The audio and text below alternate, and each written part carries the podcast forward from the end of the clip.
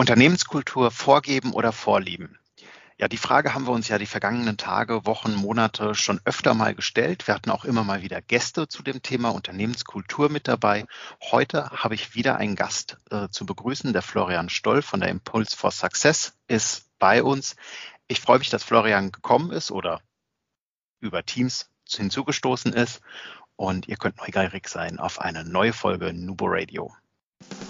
Herzlich willkommen zu Nubo Radio, dem Office 365 Podcast für Unternehmen und Cloudworker.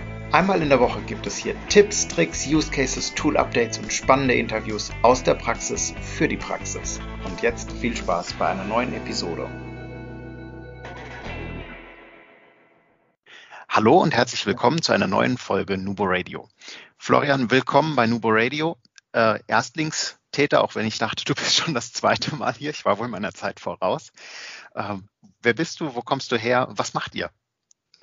Hi Markus, ja, schön bei euch zu sein heute. Ähm, ich bin Florian Stoll, äh, Berater, Trainer, Coach und Mediator aus München.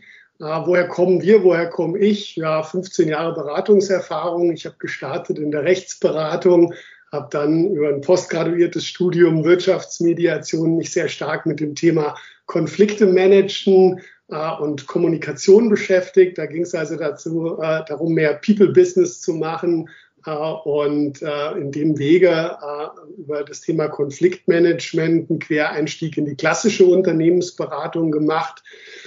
Bin als Berater, Trainer, Coach langjährig im Bereich Führungskräfteentwicklung, Change Management aktiv gewesen und äh, habe 2015 dann, äh, nachdem ich äh, auch fünf Jahre Top-Management-Erfahrung in einem Beratungsunternehmen gesammelt habe, Impuls for Success gegründet. Und ja, das hatte den Grund einfach darin, dass sich der Markt und die Nachfrage verändert hatte. Ähm, ich bin gekommen von klassischen Führungskräfteentwicklungsmodulen, die eher standardisiert angeboten wurden und was die Kunden sich gewünscht haben, waren eben Lösungen, die zur Unternehmenskultur, zur Strategie gepasst haben, die sehr individuell waren. Und das machen wir sehr erfolgreich mit Impulse for Success. Mhm. Ihr beschäftigt euch ja auch viel ähm, mit dem Thema Kultur. Ähm, seid der Impulsgeber, Mitgestalter und auch äh, ja, in der Beratung tätig, im, im Coaching tätig. Was, was ist denn deiner Meinung nach Kultur? Ja, Wie würdest du das definieren?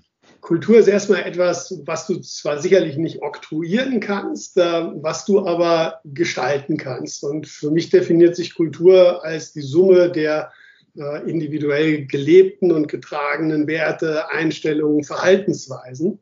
Und ich vergleiche Kultur ganz gerne mit einem Garten. Äh, den kannst du natürlich auch unterschiedlich pflegen und unterschiedlich äh, anlegen. Du wirst dich entscheiden, ob du einen Cottage Garden oder ob du vielleicht äh, einen Steingarten haben willst oder einen englischen Rasen. Äh, und je nachdem hast du immer noch sehr individuelle Pflanzen. Ja. Äh, das Gesamtbild, das kann sich aber sehr unterscheiden und das ist dann eben auch was, was authentisch ist, was ein Fingerprint, Teil einer DNA von einem Unternehmen ist. Äh, Kultur betrachten wir bei Impulse for Success allerdings nie isoliert, sondern wir schauen, weil wir sehr viel im Bereich Transformation arbeiten, äh, immer auf vier Ebenen. Und das fängt in aller Regel ganz oben bei der Strategie an. Wo will ein Unternehmen eigentlich langfristig hin? Äh, eine zweite wichtige Ebene ist dann die Organisation. Was für eine Organisationsform hat ein Unternehmen? Ist das ein Start-up im Tech-Bereich? Sind dort ähm, IT-Jungs und Mädels hoch agil am Arbeiten? Dann wird das wahrscheinlich eine andere Unternehmenskultur sein als wenn du in einem großen Corporate-Unternehmen bist, Banking- und Finance-Sektor. Äh, das muss man also berücksichtigen, dass Strategie, Organisationsform und Kultur äh, sich gut untereinander ergänzen und dass die passen, dass das authentisch ist. Und die vierte Ebene, auf die wir halt dann sehr stark schauen, ist der Mensch. Und das ist die wichtigste Kulturarbeit, äh, das People-Business, mit Menschen eben daran zu arbeiten, welche Einstellungen, Werte, Verhaltensweisen machen denn Sinn für mich als Individuum in einem Unternehmen.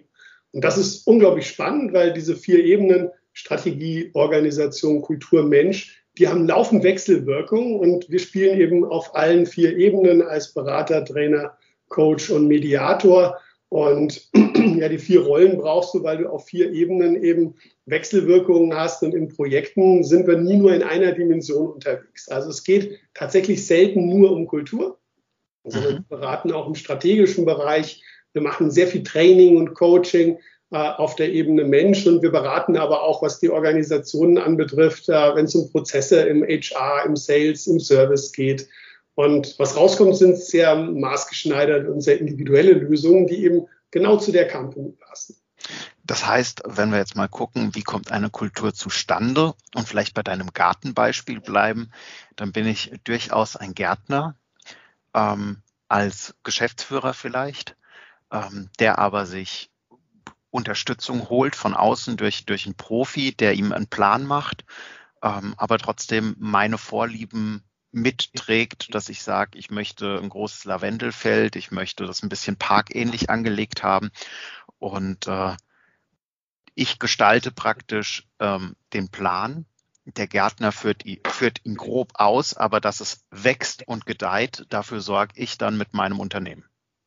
Ja, das trifft ganz gut und äh, ähnlich wie wenn du dich das erste Mal von einem Gartenbauingenieur begleiten lässt, ist es eben auch so, dass Kunden sich das mitunter am Anfang noch gar nicht so bewusst machen. Wo fängt das an? Also die Reise als ähm, CEO äh, fängt ja eher strategisch an. Äh, wohin will ich mein Geschäft entwickeln? Wie wird sich der Markt entwickeln? Wie müssen wir das Geschäftsmodell verändern? Wie werden wir skalieren? Wie werden wir wachsen? So. Und äh, wenn wir also dann in Kontakt treten, dann dreht sich am Anfang sehr viel über Mission und Vision des Unternehmens, äh, sicherlich auch auf der Ebene zwei, also Organisation, wie bauen wir das auf? Und da, da sind unsere Kunden meistens schon sehr weit. Da können wir Sparringspartner sein, da können wir Berater sein, da können wir Ideen reingeben.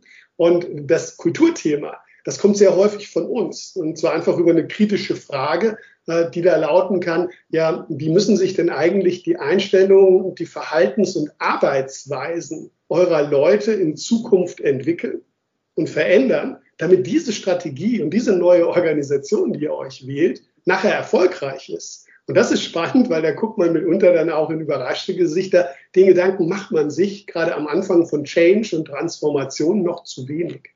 Mhm. Das heißt, die Transformation, was ja auch mitunter sehr digital geprägt ist, ähm, das Wort, ähm, hat einen direkten Einfluss auf die Kultur? Ja, definitiv. Äh, wenn du ein Unternehmen transformierst, dann wird das auf den besagten vier Ebenen passieren. Strategie, Organisation, Kultur, Mensch. Ähm, ich mache mal einen Abgleich. Was heißt Transformation eigentlich? Das hat mit Digitalisierung per se nicht automatisch was zu tun, mhm. sondern Transformation ist nichts anderes als ein sehr natürlicher Prozess. Das wiederum würde ich vergleichen mit Evolution. Wir kennen das aus der Natur.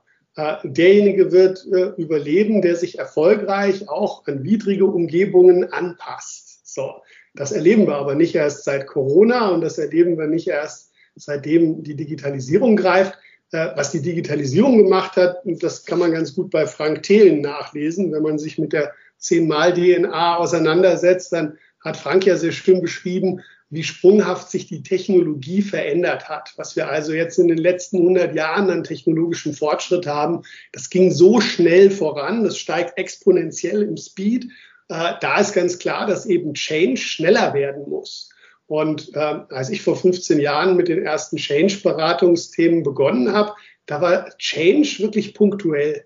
Beispiel, mittelständisches Unternehmen führt SAP ein ja, Riesen-Change. Das war natürlich für die Mitarbeiter auch Stress, weil man ist von einer Individuallösung zu einem Standardmodell gewechselt.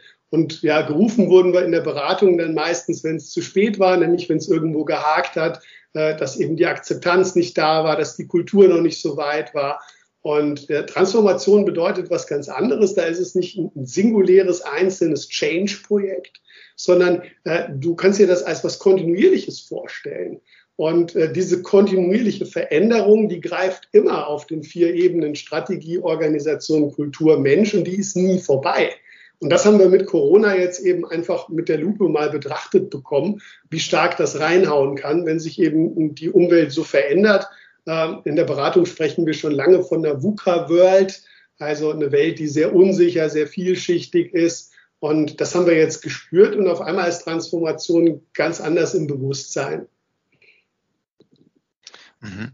Wir hatten da so ein schönes äh, Interview neulich mit der Sabine Maas und dem ähm, Nikolaus Bandschneider gehabt, der gesagt hat, Digitalisierung ist oder Change auch ist kein Sprint, es ist ein Marathon, was ja auch so ein bisschen aufgreift. Ähm, es ist eine Kontinuität, die gegeben ist. Und es ist einfach auch, also wenn ich jetzt mal auf unsere Projekte gucke, auch die Einführung von Office 365, Microsoft 365 als Beispiel, das ist nichts, was mit einem Change-Projekt, was zwölf Monate gelaufen ist, abgeschlossen ist. Ja. Bis das bei, bei einem Nutzer wirklich verankert ist und gelebt wird und der einen Mehrwert aus dieser Lösung generiert oder aus den Lösungen, die Microsoft uns da mitbringt, das dauert je nach Nutzer zwischen, also ich greife mal in die eigene Nase. Ich nutze mit Sicherheit nicht das volle Potenzial. Und äh, das, obwohl ich das durchaus, boah, weiß ich nicht, seit fünf Jahren, vier Jahren, fünf Jahren dauerhaft benutze. Es sind, es sind immer noch Teile dabei, wo ich mir so denke, oh, das ist jetzt für mich persönlich überhaupt nicht tragend. Aber wenn man das mal hinterfragt, und guckt, dann haben wir super Möglichkeiten, die uns das Leben vereinfachen. Beispiel, wir haben auf unserer Homepage einen wunderbaren Button eingefügt, der zu Microsoft Bookings führt, bei dem man ein kostenfreies Erstberatungsgespräch buchen kann. Den haben wir Stunde. auch, ja. ja. Das ist ein super Tool. Ich weiß gar nicht, warum wir das erst dieses Jahr gemacht haben, ehrlich gesagt. Ja, das ist so. Also auch da äh, gefällt mir das Beispiel. Ich frage zurück, wer läuft den Marathon? Ja, das sind Menschen. Also die Digitalisierung ist eine Veränderung in unserer Arbeitsumgebung. Und wenn eine Organisation erfolgreich digitalisieren möchte, dann ist der Haupterfolgsfaktor der Mensch, das einzelne Individuum. Und da geht es eben darum, zu involvieren, zu motivieren, äh, zu partizipieren. Und deswegen sind Transformationsprojekte natürlich auch für uns als Berater und auch für unsere Kunden viel komplexer. Denn wenn du diesen Marathon gewinnen willst, wenn du da erfolgreich ins Ziel laufen willst, dann musst du ja schon auf der Strategieebene beginnen. Du wirst nicht erfolgreich digitalisieren oder transformieren können, wenn du einsame Top-Down-Entscheidungen im Management hast. Da wirst du der Komplexität auch unserer Umgebungslage nicht gerecht, weil wenn zwei, drei auf C-Level entscheiden, dann ist die Intelligenz der Entscheidung notwendig auf diese drei Köpfe beschränkt. Das ist zu wenig heute. Das heißt, ähm, wir sehen uns als Moderatoren auch in agilen Strategie- und Kulturprozessen. Wir geben unseren Kunden den Impuls, schon die strategische Grundsatzentscheidung auf die Basis zu stellen, auch mit Mitarbeiterinnen und Mitarbeitern mit und ohne Führungsverantwortung im Vorfeld zu sprechen, zu diskutieren. Das verändert auch eben schon eine Kultur. Äh, wir empfehlen auch, dass man Organisationsformen nicht rein strategisch entscheidet, sondern operativ die einbindet in Managemententscheidungen, die mit der Organisationsform, mit den neuen Prozessen, mit den neuen Tools nachher arbeiten müssen. Also Transformation hat auch was damit zu tun, dass es in einem Unternehmen stärker partizipativ und bottom-up geht. Trotzdem haben wir natürlich eben auch ein Interesse, dass Entscheidungen irgendwo im Management äh, getroffen werden müssen. Es ist halt eine Kombination aus beiden. Und die Kulturarbeit, die ist für uns dann auch als externe Marathon, da stimmt das Bild eben auch wieder, weil wenn Strategien und Prozesse implementiert und äh, umgesetzt werden, äh, dann fängt das Qualifizieren an, das Motivieren. Und dann kannst du an Kulturwerten, Arbeitsweisen arbeiten. Ihr seid die Profis bei den Arbeitsweisen oder wenn es darum geht, wie mhm. nutze ich Office 365 und wir machen äh, Kulturarbeit dann quasi direkt neben euch. Ja? Wenn es darum geht, wie ändert sich eine Führungskultur, wenn wir auf einmal on-remote arbeiten?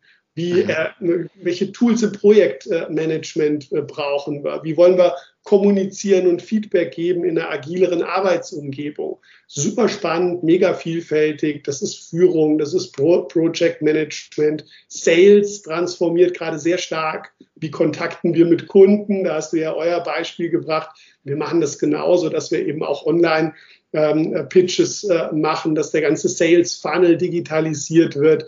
Und da ist eben, ne, um den Bogen zu schließen, der Erfolgsfaktor nicht die EDV, ja, nicht der Computer, nicht das Digitale. Wenn zwei Unternehmen dieselbe Kohle und dieselbe Intelligenz in Digitalisierung stecken, dann sind sie nämlich genau gleich auf.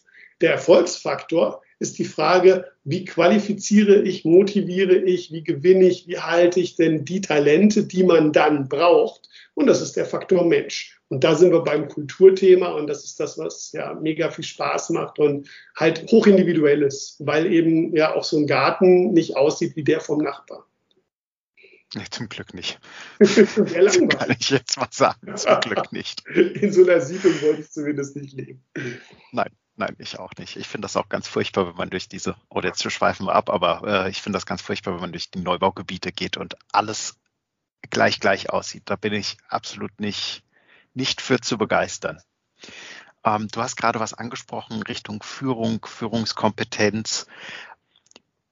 Wir haben ganz häufig das Thema, gerade wenn wir jetzt wieder ins Homeoffice wechseln, jetzt hat die Führungskraft nicht mehr in Anführungszeichen den direkten Draht zum Mitarbeiter, indem er am Schreibtisch vorbeikommen kann und sieht, was der tut, kann ihn mal kurz ansprechen und fragen. Und dann kommt ganz häufig das Thema auf äh, Führung über Ziele.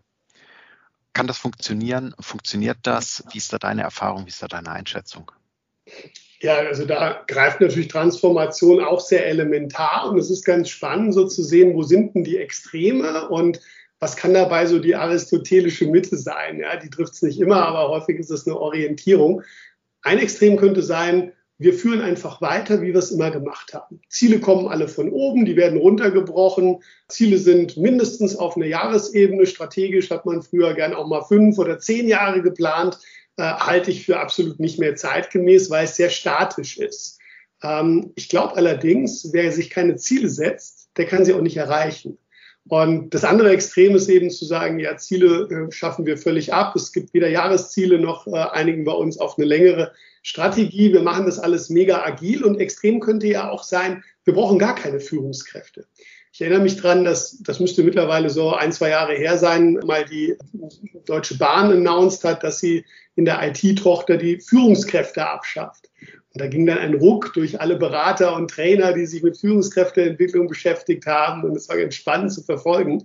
Hat man genau hingeguckt, hat dort stattgefunden, was ich vorhin beschrieben habe. Das ist eine IT-Tochter. Die haben mega agil gearbeitet. Die haben eine ganz andere mhm. Kultur als die Muttergesellschaft gehabt.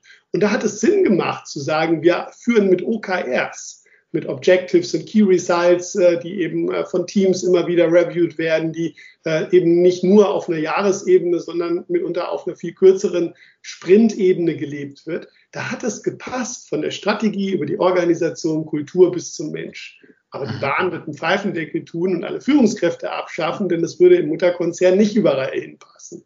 Und insoweit, glaube ich, sind wir da eher äh, in einer ausgleichenden Mitte unterwegs. Also wenn du dir als Unternehmer keine Ziele setzt, wirst du auch nirgendwo ankommen können. Die Frage ist aber eben wieder individuell zu entscheiden, wie kurzlebig ist dein Tagesgeschäft? Sprintest du für deine Kunden im Tagesrhythmus? Ja, dann sind Jahresziele und fünf und zehn Jahrespläne zu statisch. Und da muss sich Führung verändern. wenn es so um das Thema Führen und Remote geht, dann glaube ich, ist wieder die Kulturfrage spannend.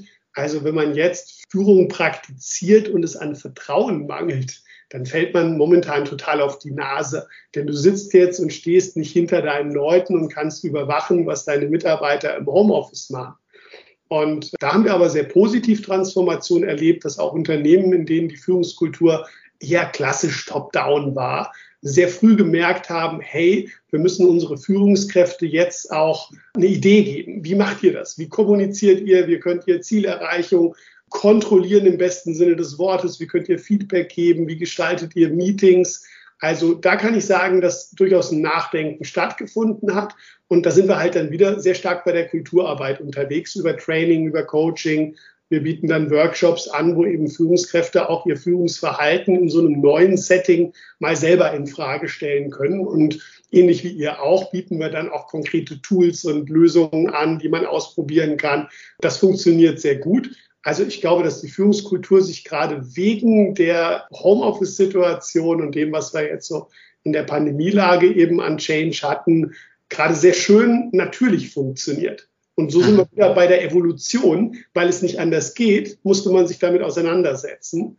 Der Speed könnte höher sein, aber ja, das ist natürlich auch das Feld, von dem wir dann als Berater natürlich auch profitieren, dass wir eben Impulse geben können, die diese Transformation beschleunigen. Und nochmal, die Führungskultur geben wir aber nicht vor, sondern wir inspirieren Führungskräfte, äh, in welche Richtung sie es angehen können. Und am Ende musst du Lösungen finden, die zu deiner Company passen. Da gibt's nicht One Fits for All. Genau, ich glaube auch, es gibt in dem Fall kein, kein richtig und kein falsch. Ähm, es ist halt immer das Individuum und das auch das individuelle Systemunternehmen, ja. Ja. was da definitiv eine Rolle spielt, was für den einen super gut funktioniert, kann für den anderen ein totales Bauchschmerzthema bedeuten. Ja, ja, wir erleben sogar, das ist auch spannend bei Corporate-Kunden, dass einzelne Bereiche oder einzelne Abteilungen, Teams ja auch eine Mikrokultur haben mhm. können. Und da kann durchaus, wie in einem Garten auch mal ein Ast oder ein Grashalm querstehen und mal ganz anders laufen.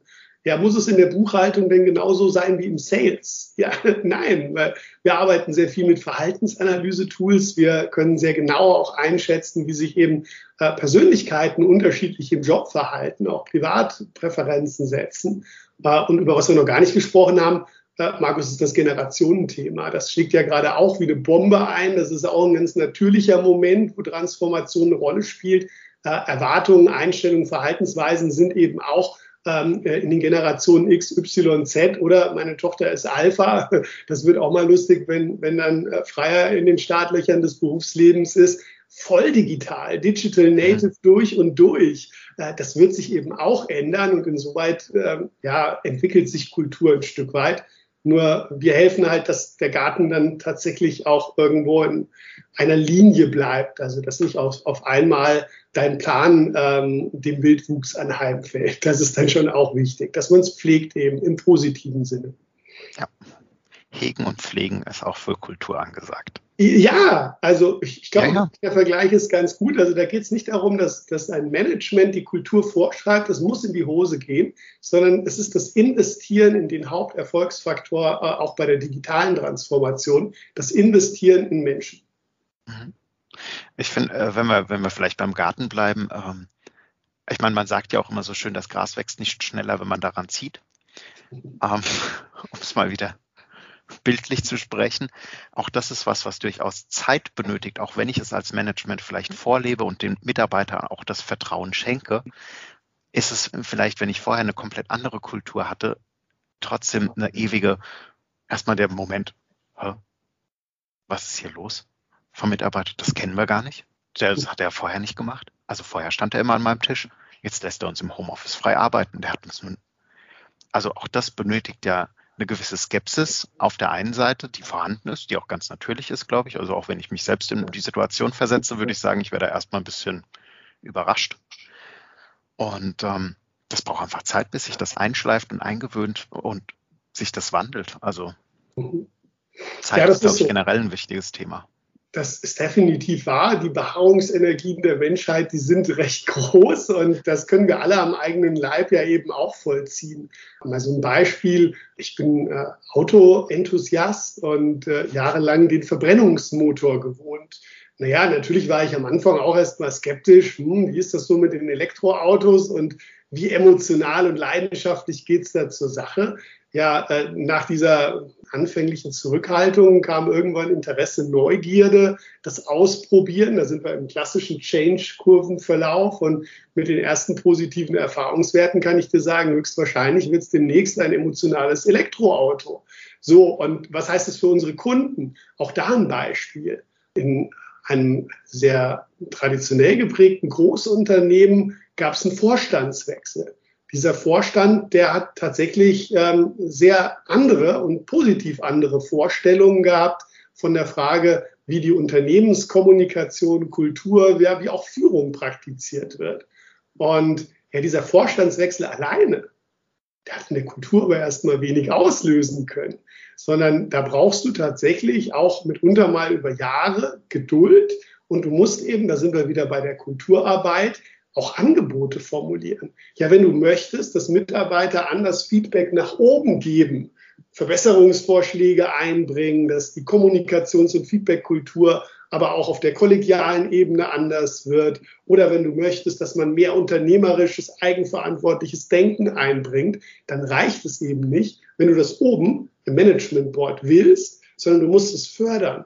Und das ist eben wieder der Punkt, wo Impuls for Success dann sehr gut unterstützen kann, weil wir dann eben dieses Versprechen auch einlösen, indem wir eben sagen, wir formulieren Angebote, welche Workshops, welche Weiterbildungsangebote, welche Formate gibt es digital oder auch ganz analog, um eben wieder Menschen in diesem Kulturwandel mitzunehmen. Aber ansonsten könnte das sein, dass sich über Jahre in der Unternehmenskultur nichts tut, obwohl der Gedanke, wie es sein sollte, im Kopf der letztentscheidenden Führungskräfte schon lange ein ganz anderer ist. Den Spirit muss eben auch erst äh, an Menschen ranbringen. Das ist dieses Ausprobieren, Erleben können.